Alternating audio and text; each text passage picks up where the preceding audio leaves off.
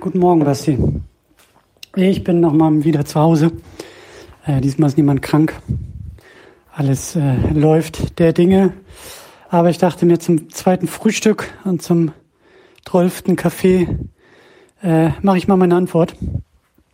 Bevor ich so richtig in den Arbeitstag springe, kann ich ja noch mal etwas über Star Wars nachdenken. Das ist doch auch nett. Ähm, ich habe mir deine Nachrichten soweit angehört und ähm, ja, hm, äh, will da hoffentlich nicht zu viel rausgreifen, aber vor allen Dingen noch mal ganz kurz nachhaken zu dem, ähm, was du gesagt hast, so diese Frage, was ist Star Wars eigentlich? Ähm, einfach weil mir das jetzt auch gerade noch mal wieder ein bisschen im Kopf rumschwirrt. Wie du sagst, das ist ja eine ständige Frage, die jedes Mal, wenn irgendwas Neues von Star Wars irgendwie, gerade so im filmischen Bereich irgendwie erscheint, so muss sich das ja irgendwie daran messen an der Frage, ob das noch Star Wars ist oder nicht. Und ich habe da jetzt im Zuge von dieser ganzen Boba Fett-Geschichte auch ähm, noch mal was Schönes gelesen, so wo halt auch viel über die Serie diskutiert wurde und viel hin und her, wo jemand auch so schön gesagt hat, so ja, das Star Wars Fandom, was ich halt auch mal wieder sage, Star Wars Fandom ist halt auch einfach so komplett entgegengesetzlich mittlerweile aufgestellt. Du hast halt die eine Seite, die sagt, äh, geh mir weg mit Skywalker, mit Lichtschwertern und mit ähm, mit ähm, allem, was wir bisher kannten, so, gib mir das Neue, gib mir das Universum, gib mir Welten, gib mir Erzählung, gib mir Märchen, Western, gib mir alles, was da drin steckt, aber bloß nicht mit den Leuten, die ich schon kenne. Und mit den Geschichten, die ich schon kenne. Und die andere Seite, die sagt, nee, gib mir genau das. Gib mir Luke, gib mir Leia, gib mir alles, hau sie aus dem Computer raus. Lass mich noch mal sechs Jahre alt sein. Das Alter, in dem ich Star Wars zum ersten Mal gesehen habe. So, vielleicht merkst du schon an der Schilderung, zu welchem Lager ich gehöre. Ähm, aber das werden wir ja, glaube ich, dann auch immer wieder auch in den weiteren Filmen äh, ausklabüstern und besonders wenn wir dann bei Disney auch angekommen sind, so, ne? Äh, was hat das mit Star Wars zu tun und was für verschenktes Potenzial gibt es da? Aber mir ist halt nur noch mal aufgefallen, so als du das auch so geschildert hast. Es ist halt einfach, und das vereint dann, glaube ich, auch wieder alle so, es ist halt super emotional. Also Star Wars ist eine sehr, sehr emotionale Kiste für die Leute, die es interessiert und ich glaube eben auch sehr stark in der Regel dadurch, dass man eben mit sechs Jahren auf der Couch das Ding irgendwie geguckt hat, mit zwölf Jahren zum ersten Mal im Kino war und das irgendwie gesehen hat. Also dieses Kindheitsding und das macht, glaube ich, auch Star Wars irgendwie aus, aber das ist eben auch so medial, wirtschaftlich das Geniale an der ganzen Kiste, dass du da halt einfach so die Kids da irgendwie schon so früh abholst und eben auch so eine emotionale Komponente für alle Beteiligten irgendwie drin hast. Und ich glaube, da unterscheidet sich das auch so ein bisschen bei Marvel. Also gerade auch so die äh, Fandoms, weil bei Marvel sehe ich halt immer so Diskussionen, die so sagen, ach guck mal hier in einem Trailer ist irgendwie eine Andeutung auf die und die Organisation und hm, wie könnte die im MCU wohl aussehen? Und alle sind irgendwie mega happy, dass das überhaupt passiert. Und alle fragen sich, mit welchem Spin und mit welcher Besetzung könnte das denn funktionieren? Und dann wird diskutiert, dann wird spekuliert, dann werden Indizien gesammelt und dann kommt der nächste Trailer, dann kommt der Film und sagt, ach guck mal, jetzt ist klar, dass irgendwie Captain America auch der und der und das und das ist. So.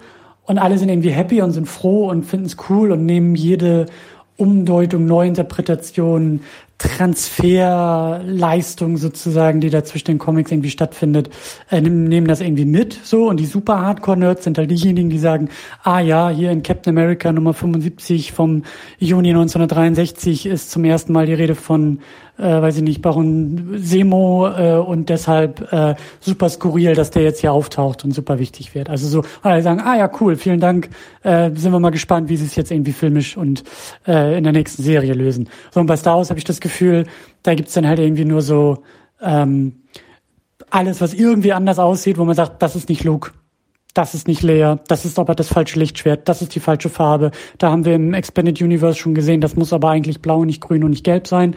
Und alle sind dann total pisst, dass das irgendwie äh, nicht genauso ist, wie es irgendwo irgendwann mal stand. Und äh, daneben stehe ich dann und denke mir irgendwie so, von wem redet ihr? Von was redet ihr? Ist mir egal. Ähm, ich suche vielleicht irgendwie nach Motiven. Ups, hier gibt's keine Motive. Ja, schade, dann ist das für mich gescheitert. Ach so, und Luke ist aus dem Computer gefallen. Ja, toll. Weißt du, also das einfach so diese ich bin ja auch emotional dabei, so, aber dass diese Fandoms halt irgendwie unterschiedlich, ähm, also gerade im Vergleich zu Marvel irgendwie nochmal unterschiedlich aufgestellt sind, will ich eigentlich gar nicht mehr so groß machen, wie ich das schon jetzt hier an dieser Stelle getan habe, weil das werden wir noch ganz oft weiter diskutieren, denke ich. Hm. Was mir aber wichtig ist, nochmal kurz über Obi-Wan zu sprechen, weil du das auch so schön äh, gemacht hast und das vielleicht auch so langsam auch die die die Vorbereitung zu äh, Episode 2 dann ist so, dass wir uns da vielleicht auch thematisch langsam hinbewegen. Also äh, meine Frage mit diesem äh, war Obi-Wans Training zu früh zu Ende äh, geht für mich vor allen Dingen ähm, jetzt, wo du das halt auch nochmal so ein bisschen beantwortet hast und sagst ja, da gibt's dann diese Trials und mh, hm, er hat ja Darth Maul besiegt und ist damit ähm, ne, auch irgendwie weitergekommen und so. Das stimmt alles, aber ich frag mich halt, ähm, weil du auch sagst, so die, die Prequels sind eigentlich auch Obi-Wans Geschichte. So stimmt, das habe ich so auch noch nicht gesehen. Ich habe jetzt irgendwie voll auf Anakin äh, fokussiert und war da irgendwie so ein bisschen äh, dabei. Aber Obi-Wan und Obi-Wan ist eigentlich, wie du ja auch sagst, eine tragische Figur. Und Deswegen habe ich mich gefragt, ob sein Training zu Ende war. Ich fand das, finde das ganz toll, wie du sagst, so ja, also vielleicht ist es zu Ende, vielleicht ist er irgendwie fertig mit der Ausbildung, aber noch gar nicht bereit, sich um andere zu kümmern oder noch gar nicht bereit, einen Schüler zu übernehmen. Und da will ich halt ansetzen, weil deswegen war auch so meine Beobachtung zu sagen, wie komisch, dass er Anakin aufnimmt, weil eigentlich übernimmt er die Ausbildung von Anakin aus diesem Pflichtbewusstsein seines, seines, seines eigenen Lehrers, seines eigenen Meisters gegenüber. Und das sind irgendwie so die falschen Voraussetzungen, denke ich mir. Also irgendwie muss es ja darum gehen, in den Prequels zu sehen, wie Obi-Wan Kenobi scheitert. Also es ist ja nicht nur eine Geschichte von Anakin Skywalker, das ist halt auch irgendwie so schön gesagt, äh, was Anakin sich da selbst angetan hat. So, und da würde ich gerne ansetzen und sagen, hm, gerade wenn wir jetzt Episode 1 im Rücken haben und dieses naive, unschuldige Kind sehen, Herz am rechten Fleck, ähm, die besten Voraussetzungen, um irgendwie auch ein, ein großartiger Mensch zu werden. So, das ist, das haben wir ja auch schon ein bisschen rausgearbeitet. Da muss ja irgendwo eine Tragik passieren. Da muss ja irgendwo eine Tragik verankert sein äh, in jetzt Episode 2 und 3. Weil wir ja wissen, dass das nicht passiert, weil wir ja sehen, wie er fällt und wie er eben äh, der dunklen Seite der Macht und eben all diesen negativen Emotionen verfällt. Und das sehe ich halt eben nicht nur als Schwäche Anakins an, also gerade auch als jetzt jemand, der irgendwie selbst ein Kind hat und in so einer äh, Eltern-Vater-Rolle ist. Und das ist ja eben auch ganz stark so Star Wars und diese Star Wars äh, Originaltrilogie und Prequels eben dieses ähm, Väter und Kinder, also besonders Väter, aber also Eltern und Kinder, aber besonders Väter und Kinder. Und in dieser Position kann man ja eben auch ähm, Obi-Wan Kenobi und Anakin sehen. Und das war ja das, was, was Dave Filoni da, glaube ich, auch rausgearbeitet hatte. Dieses Anakin hätte einen Vater gebraucht und hat aber einen Bruder bekommen oder einen Kumpel bekommen oder irgendetwas, was eben Obi-Wan geleistet hat, was aber zum Scheitern verurteilt war, war, was nicht das war, was Anakin gebraucht hat. Und deswegen gucke ich jetzt auch ein bisschen mehr auf, auf Obi-Wan und frage mich, woher kommt dieses Scheitern? Also, und deswegen meine Frage ist, sein Training ist er noch gar nicht in der Lage, selbst ähm, selbst sicher zu sein, weil das muss man ja auch sagen, ihm wurde ja auch jemand genommen. Ne? Also Anakin wurde die potenzielle Vaterfigur genommen, aber Obi-Wan wurde die definitive Vaterfigur genommen, weil er ja sein, sein Meister verloren hat. So, er hat sein Training nicht beendet, indem ihm sein Meister auf die Schulter klopft und sagt, ich bin stolz auf dich, Sohn, äh, Padawan, sondern der vor seinen Augen stirbt. Also da ist ja auch eine, eine Tragik verankert. Und aus diesem tragischen Moment heraus übernimmt er dann diese Verantwortung. Und das eben nicht, würde ich jetzt mal sagen, aus Liebe zu Anakin, sondern aus Respekt zu, zu, zu Qui-Gon. Und da würde ich sagen, ist ja schon mal eine, schon die erste Schieflage drin. Ne? Also, also es ist vielleicht keine Entscheidung für Anakin, sondern es ist eine Entscheidung gegen das äh, Versprechen Qui-Gons, Anakin zu trainieren, also dass das halt irgendwie scheitert. Also weißt du, was ich meine? Also es ist, da, da, da, da ist so ein bisschen meine, meine Beobachtung und da will ich auch in Episode 2 und 3 mal suchen, weil du sagst so, Anakin fällt und ich sage ja, aber Obi-Wan lässt ihn fallen. Ne, ist das nicht vielleicht irgendwie auch so ein Punkt, an dem wir ansetzen müssen? Also Obi-Wan scheitert in seiner, in Anführungszeichen, Erziehung. Obi-Wan scheitert ja in seinem, nicht nur in seiner technischen Ausbildung eines, eines Jedis, sondern eben auch in dieser väterlichen Rolle. So, und da bin ich mal gespannt drauf, warum. Also ob das auch George so vielleicht herausarbeiten wollte. Auch da wieder seine Ideen und seine Ausführungen sind ja fundamental auseinander, aber vielleicht können wir sehen, ähm, oder ich will da auf jeden Fall drauf achten, weil du hast natürlich auch recht. Also der Obi-Wan ist natürlich äh, eine ganz spannende Figur und das, was wir in Episode 4 denn sehen, ist vielleicht auch irgendwie dann im Rückgriff ähm, ein verspätetes Einlösen des Versprechens Qui-Gons gegenüber. Ne? Also Qui-Gon hat ja an diese Prophezeiung geglaubt und hat daran geglaubt, dass da ein Skywalker kommt und den Ausgleich in der Macht irgendwie liefert. Es war halt nur, es war nicht Anakin, es war das, es war der Sohn von Anakin und deshalb ähm, frage ich mich, ob da so dann dieser altersweise Obi-Wan in Episode 4, so der, der, der muss ja dann irgendwie auch zwischen den Prequels und zu Episode 4 dann irgendwie da hinkommen. Hm. Und deswegen, also in Episode 2 und 3 will ich halt eben jetzt besonders drauf achten, was Obi-Wan angeht, so, ähm, also auch da, weil ich immer gedacht habe, so früher Obi-Wan ist irgendwie diese, diese erfolgreiche Figur und weil ich da ja auch, ne, also man guckt irgendwie auf Luke und sagt, ich will Luke sein und guckt dann nach oben und sagt, oh, dieser Obi-Wan, diese väterliche, großväterliche Rolle in Episode 4 und so dieses, das war für mich alles so positiv aufgeladen, aber eben jetzt auch als eigener Vater gucke ich irgendwie auf ihn und frage mich, okay, was ist da schiefgelaufen? Ne? Also wo, wo sind deine Unzulänglichkeiten, lieber Obi-Wan? Weil ganz so perfekt kann es ja nicht gewesen sein, weil sonst hättest du hier, ähm, also er wird auch ein, eine Verantwortung haben gegenüber Anakin und auch eine Verantwortung gegenüber dieses Falls von Anakin zu Darth Vader. Das kann nicht nur irgendwie äh, das Kind sein, das muss eben auch irgendwie der Vater, die Vaterfigur sein. Und ja, also ich glaube halt, ähm, dass, ähm, weil du das glaube ich auch so ein bisschen so mit mit äh, Jedis und Qui-Gon, der da irgendwie so ein bisschen rausfällt und weil das ist ja halt eben auch so, wie, wie du es auch so ein bisschen beschrieben hast, so Anakin, also da müssen wir halt auch noch drauf gucken, so wie verfällt Anakin der dunklen Seite und das ähm, geht vielleicht auch so ein bisschen schon langsam Richtung Imperator noch, da wollte ich auch noch ein bisschen was zu sagen, aber für mich sind die Prequels ja eigentlich auch der Beweis, dass diese Jedi-Lehre oder, oder vermute ich, dass diese, dass das ein, ein, ein Beweis ist, dass diese Jedi-Lehren auch zum Scheitern verurteilt sind. Dieses distanzierte, emotionslose, mönchartige, was ich auch schon meinte, das kann ja irgendwie nicht der Weg sein. Und so habe ich auch immer Episode 6 gedeutet. Der Imperator, der Luke aufzieht und sagt, naja, deine größte Schwäche ist halt deine, dein Attachment, also deine Beziehung, dein Anhängen deiner Freundin gegenüber, ne? Und du könntest jetzt sofort deine Freunde retten und mich hier irgendwie töten und ich würde immer noch gewinnen, so. Ich hätte immer noch das, was ich will, nämlich dich fallen sehen, weil ich bin das ultimativ Böse, so. Und ich habe keine Liebe in mir, so wie du Liebe deiner, zu deinen Freunden gegenüber hast. Und Luke ist aber die Lösung des Ganzen, der ja schlussendlich sein, was ich ja so großartig finde, dann sein Lichtschwert wegwirft und sagt, nee, ich lehne diese Entscheidung schon ab. Ich lehne diesen Kampf hier ab. Ich lasse mich gar nicht erst auf diese Diskussion ein.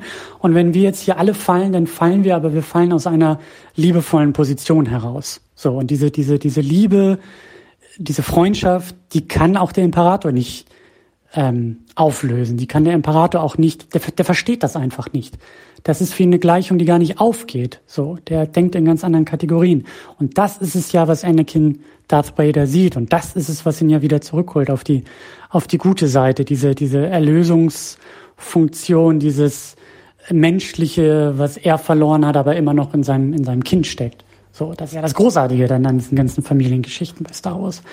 Und da habe ich halt immer gedacht, ja, und deswegen ist Luke auch die Lösung für das alles. Deswegen ist Luke auch derjenige, der diese Balance bringt und der es eben schafft, nicht nur den Imperator und das Imperium zu stürzen, sondern eben auch seinen Vater zurückzuholen, weil er eben liebevoll, liebensfähig ist, äh, menschlich, humanistisch, all das, was ich da so ein bisschen auch vielleicht eher in Qui-Gon sehen würde, der da eben aus diesem Council rausfällt, weil die sich alle so zurückgenommen haben. Und ähm, da gucke ich halt jetzt eben auch auf Anakin und frage mich so, ähm, also ne, weil, weil ich ja eben sage, so Anakin ist nicht alleine dafür verantwortlich. Äh, deswegen wird es auch spannend zu sehen, wie er dann eben in diesem pubertären Alter ist, weil es kann ja nicht die Lösung sein, sich dieser kompletten emotionalen Welt zu verschließen. Das ist ja das, was die Jedis vorhaben. So jede Emotion ist irgendwie schlecht. Wir müssen uns komplett distanzieren. Wir dürfen ja auch keine keine Beziehung irgendwie haben, weder ähm, äh, sexueller Natur, liebevoller Natur, partnerschaftlich äh, noch irgendwie gegenüber irgendeinem Freundeskreis oder anderen Lebewesen oder so. Wir müssen ja immer fünf Schritte zurückgehen und alles irgendwie ablehnen. So. Und daneben hast du dann halt eben die Sith, die sagen, Emotionen sind genau das Richtige und je dunkler und je böser und je tiefer, desto besser. So. Und dass Anakin eben deshalb auch der dunklen Seite gegenüber so offen ist, weil er dieses Emotionale einfach in sich hat. So, und da bin ich mal gespannt drauf, wie Obi-Wan auf das reagiert, ob er einfach diese, diese, eigentlich müsste ja viel von Qui-Gon in ihm stecken, der vielleicht dieses Emotionale eher noch annimmt und versucht ähm, zu begleiten. Also auch da wieder dieses Väterliche, ne? so Erziehung ist ja nicht, äh, du sollst und du darfst nicht, sondern es ist ja eben auch sehr viel begleiten. Eigentlich müsste er da ja irgendwie gut ähm, ausgestattet sein, weil er eben durch Qui-Gon ähm, äh, ausgebildet wurde und vielleicht eben auch begleitet wurde. So. Andererseits muss er ja irgendwie trotzdem scheitern.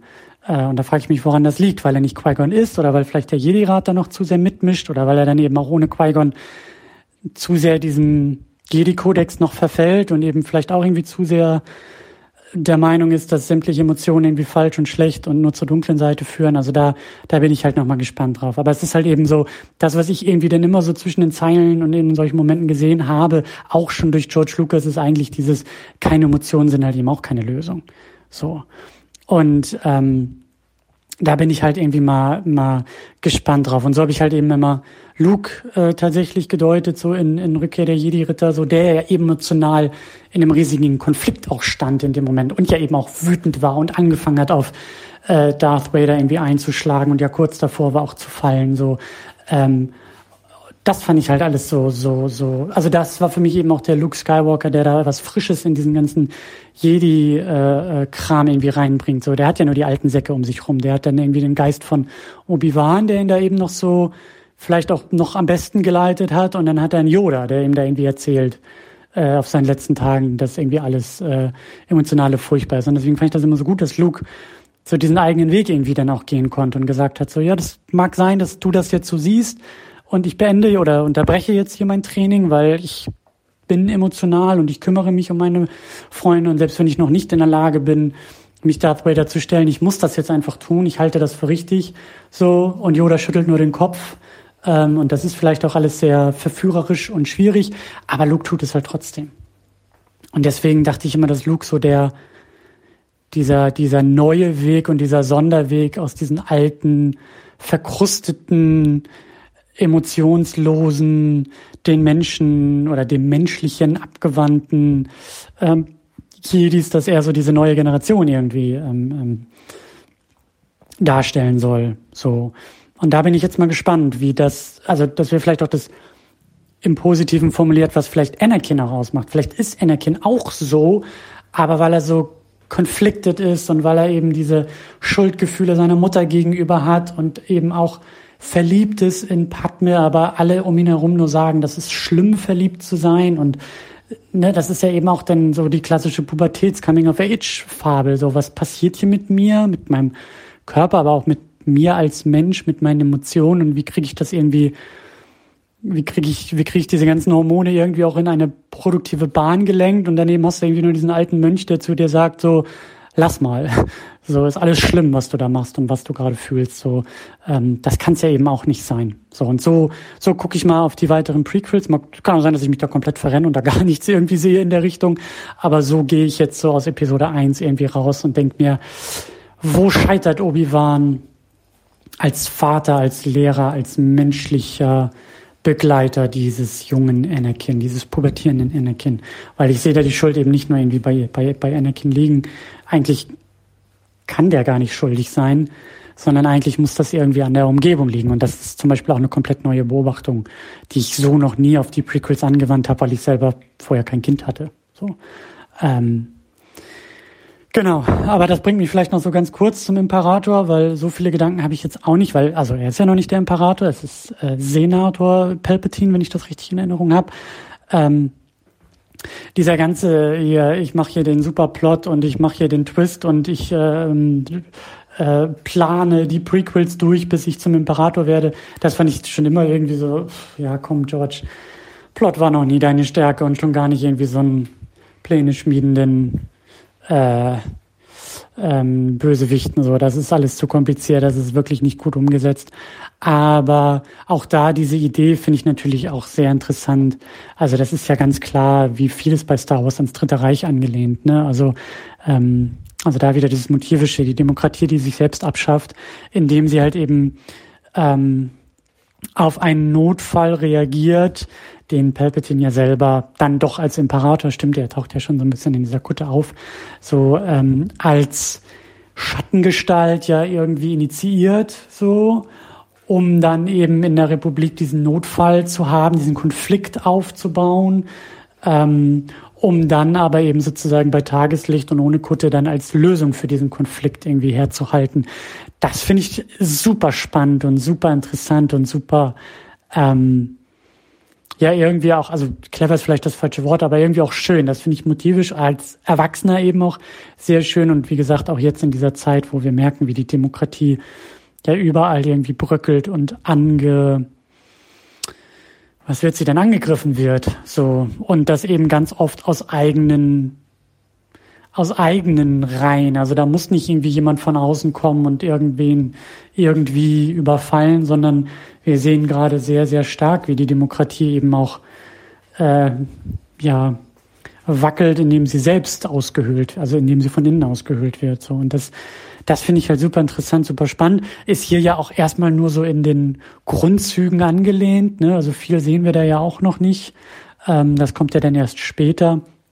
Und umso interessanter, da müssen wir dann ja auch drauf gucken, wenn ich sage, Obi-Wan ist derjenige, der als Vaterfigur scheitert, ähm, dann müssen wir natürlich tatsächlich auf, auf Palpatine und auch dann so als zukünftiger Imperator äh, drauf schauen, weil das ist dann ja eigentlich die zweite Vaterfigur für Anakin, zu der er sich dann hingezogen fühlt. Ne? Also da muss ja dann irgendwie auch so ein Gegensatz zu Obi-Wan entstehen, der wahrscheinlich dann annimmt und anerkennt und fördert, was Anakin fühlt und ihn beschäftigt. Und das ist ja eben nicht nur ein reines ähm, Komm zu mir, äh, come to the dark side, we have cookies. So, ich habe hier irgendwie das bessere Lichtschwert und mit mir kannst du irgendwie Leute töten, so, sondern das ist ja, das muss ja eben auch, also wenn ich mich recht erinnere, war es ja immer die große Angst, diese, diese ähm, Vorhersage, die eine Kinder irgendwie gesehen hat, dass Padme stirbt, so, und da wollte er eigentlich sie retten, also dieses,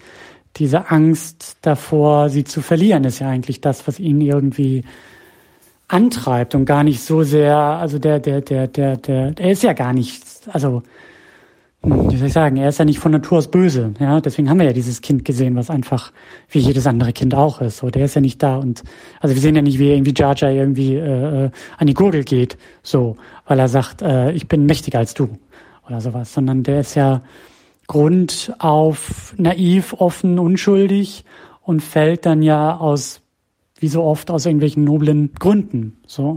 Und die, da muss ja dann eben äh, Palpatine irgendwie das muss er ja sehen, er muss ja diese Anfälligkeit sehen, aber eben auch sehen, dass er die Lösung irgendwie äh, sein kann. Und natürlich missbraucht er Anakin für seine eigenen Zwecke. Ne? Das ist ja auch klar, dass das so ein... Ähm, also das macht er ja eben nicht aus Nächstenliebe und aus Menschlichkeit heraus, dass er sich eben Anakin annimmt und sagt, oh, ich sehe, du bist ein unsicheres, äh, zweifelndes Kind, äh, das ich irgendwie in meine Obhut nehme, sondern der sieht ja eben nur seinen eigenen Nutzen dahinter und sagt, hm, die Veranlagung, äh, Veranlagung gefällt mir, die kann ich für eigene Zwecke benutzen und für mich bist du halt einfach nur eine Schachfigur, die ich hier auf dem Brett hin und her schiebe, aber nach außen hin muss er sich ja väterlicherweise fürsorglich geben.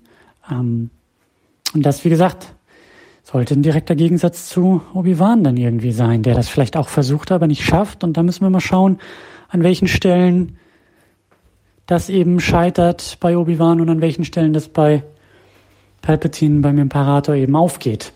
So. Ja. Und wie du gesagt hast, ne, Ian McDermott ist einfach fantastisch besetzt. Also das äh, hat auch trotz allen Schwierigkeiten noch bei Episode 9 Spaß gemacht, ihn in dieser in dieser Rolle zu sehen und auch dieses dieses ähm, dieses B-Movie-artige, dieses äh, äh, naja, du weißt, was ich meine, ne? Also im Englischen wird man irgendwie sagen, he's hammering it up. Also er hat er ja keine Angst davor, äh, mit dem Holzhammer äh, die Löcher zu schlagen. Und das macht richtig Spaß, finde ich. Deswegen freue ich mich auch darauf, noch mehr von ihm zu sehen. Aber ich bin natürlich gespannt, was du sagst, vor allen Dingen zum Imperator. Du hast gesagt, wir spielen noch mal ein bisschen Ping-Pong weiter. Ich finde das gut. Äh, ich glaube auch, dass wir vieles jetzt so, auch wenn ich vielleicht wieder das eine oder andere raufgemacht habe, aber äh, ich denke auch, dass wir uns so vielleicht noch ein, zweimal hin und her spielen Und äh, wir sind ja eigentlich auch schon dabei, die Grundlagen für Episode 2 zu legen. Ne? Also das waren jetzt ja viele Beobachtungen, die ich so mitnehmen würde in Episode 2 und dann nochmal quasi im nächsten Kapitel dann abklopfen wollen würde. Also ähm, ja, genau.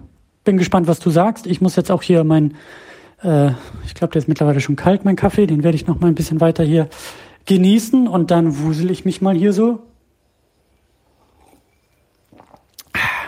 Ja, doch, geht noch. Dann wusel ich mich mal ein bisschen durch den Tag und bin gespannt, was du sagst. Und sage bis bald. Tschüss.